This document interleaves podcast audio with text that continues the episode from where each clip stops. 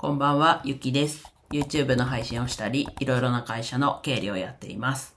今日はですね、マニュアルはただの手順書じゃないということでお話ししていきます。まあ、マニュアル、いろんな、ね、ただマニュアルって言ったら車のマニュアル、ちょっと自分がね、オートマ限定じゃない免許を持ってはいるんですが、まあマニュアルは載ってないんですが、まあそのマニュアルが浮かんじゃったんですが、えっと、仕事の、こう、マニュアル、手順書的な、こう、イメージなんですけど、まあ今日のタイトルはただの手順書じゃないよっていうところで、まあ今日、と経理のアルバイトの方で、1日、あ、で、在宅勤務で1日、まあ、勤務時間で言うと7時間ぐらい、今日、勤務だったんですが、その中で、とマニュアルを作ってました。で、ちょっと前に構想はちょっと練っていたものを、こう、実際にパワーポイントに落としてるっていう感じなんですが、まあ自分の中で、なんだろうな、こうやったらやりやすいんじゃないかって、こう、新しいシステム、システムが入った時に、まあそもそもそのシステムの使い方を把握するっていうところも重要だし、ね、ちなみに今回はシステムというかフリー、こう、ツバメのマークのフリーですね、会計システムとかでよく、とか確定申告の時によく聞くと思うんですが、フリーをこう導入して、で、と、自分がもともと個人でフリーを使ってるので、結構こう使い勝手というか、こうメニューとして、実際に使ってはないんですけど、メニューとしてこう目にしたりすることもあるので、それでちょっとこう使い方だったり、こういうのがあるなっていうのを把握してるので、な新たにこう経理のアルバイトのね、会社で、そのフリーを使い始めて、で、そうなると自分はこう、他の人よりは使っ、実際に手に、手を動かして使ってるので、他の人よりはわかるじゃないですか。で、そうすると、なんだろうな。こういう風にやっていくよっていう、まあ柔軟性がちょっと、なんだろうな。大きいというか、使い方次第というか、自由度があるので、まあ、ある意味難しい部分ではあるんですけど、まあ、まず使い方を分かってる人が、こう、手順書というか、やり方は書くんですけど、作るんですけど、なんだろうな、こうこうこうだからっていう、こう、裏側があったり、あとはこのやり方、自分だったらちゃちゃちゃっとこう、やれちゃうんですけど、でもやっぱりこう、裏側が分かってるから、そういうふうに、こうやってこうやってこうやってっていうふうに、さささっといけるんですけど、こう、裏側が分かってない人にも、まあ分かりやすく、作るのが、まあ優しさというかなのかなと。で、そういう意味でただの手順書じゃないっていうところですね。で、それに加えて、こう自分は今言ったように裏側が分かる状態で、こうマニュアルを作っていくんですけど、まあ一生自分が作んなきゃいけない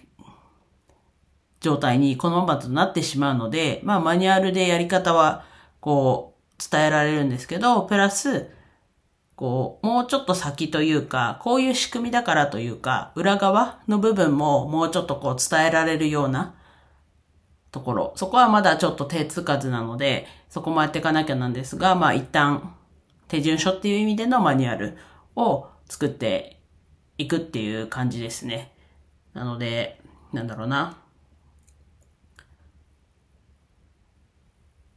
こう、いろんなね、こう、得意不得意も、自分もね、もちろん不得意なことたくさんあるんですけど、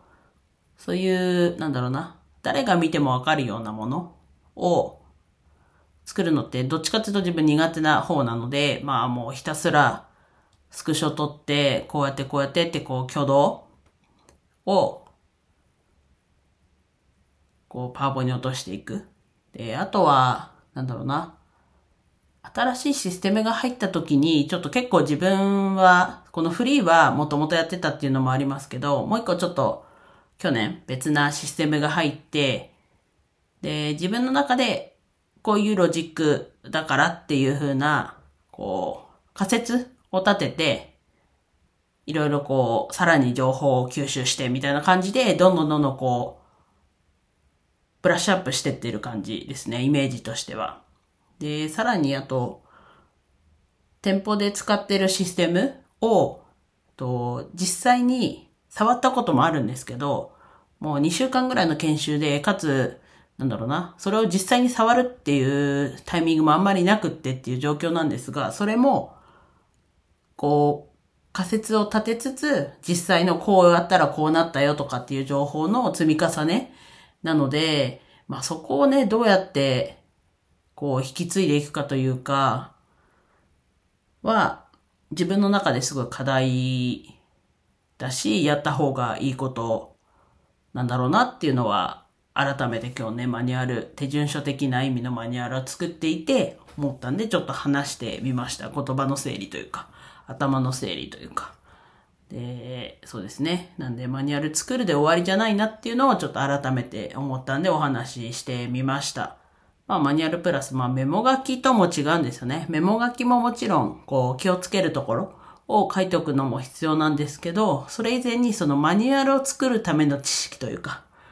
が大事だなと。ただの手順書だと、と、結局その、システムだったりに、本当にただの手順書って載ってるじゃないですか。大体。まあそれはね、まあでも載ってるか。載ってると思うんですけど、そこを、なんだろうな、実際の実践に置いたときに、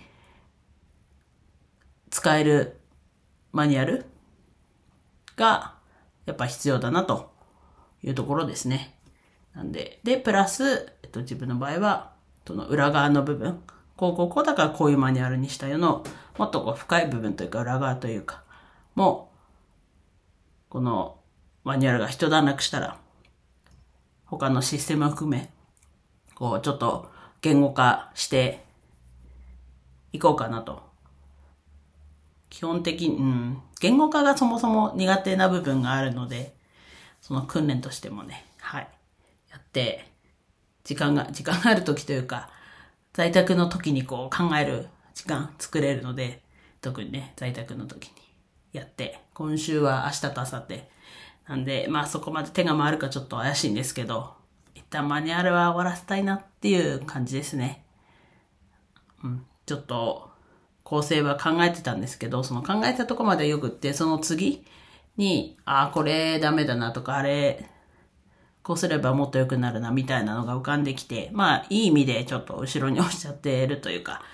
より良くするために、他の仕事が舞い込んできてとかじゃないので、まあ引き続き皆さんがこう分かりやすいような、かつこう、裏がちゃんと分かるようなマニュアル